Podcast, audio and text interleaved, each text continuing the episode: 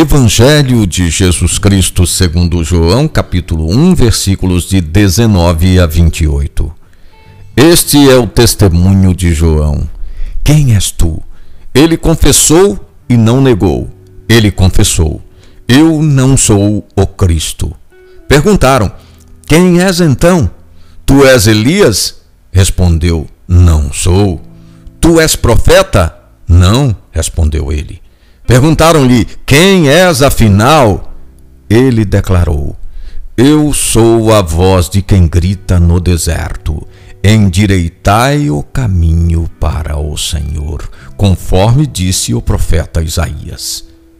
Por que então batizas, se não és o Cristo, nem Elias? João respondeu: Eu batizo com água, mas entre vós está alguém que vós não conheceis aquele que vem depois de mim, e do qual eu não sou digno de desatar as correias da sandália.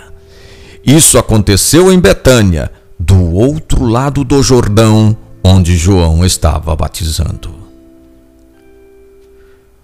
O profeta sempre se apresenta como inoportuno. Ele fala em nome de Deus e atrapalha os projetos humanos. A figura de João começa a inquietar as autoridades religiosas dos judeus que procuram identificar sua origem e missão. Eles pensam no passado, quando João aponta para o futuro e busca em Isaías alguém que ilumine o novo momento.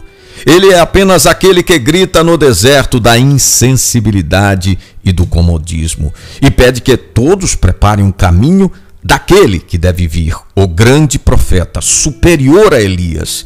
Ele mostra o Messias presente no mundo, Jesus, que é a palavra que se faz carne. Ele veio para os seus, mas os seus não o acolheram. São as trevas que rejeitam a luz. Proposta do dia: perceber a presença de Deus no dia a dia.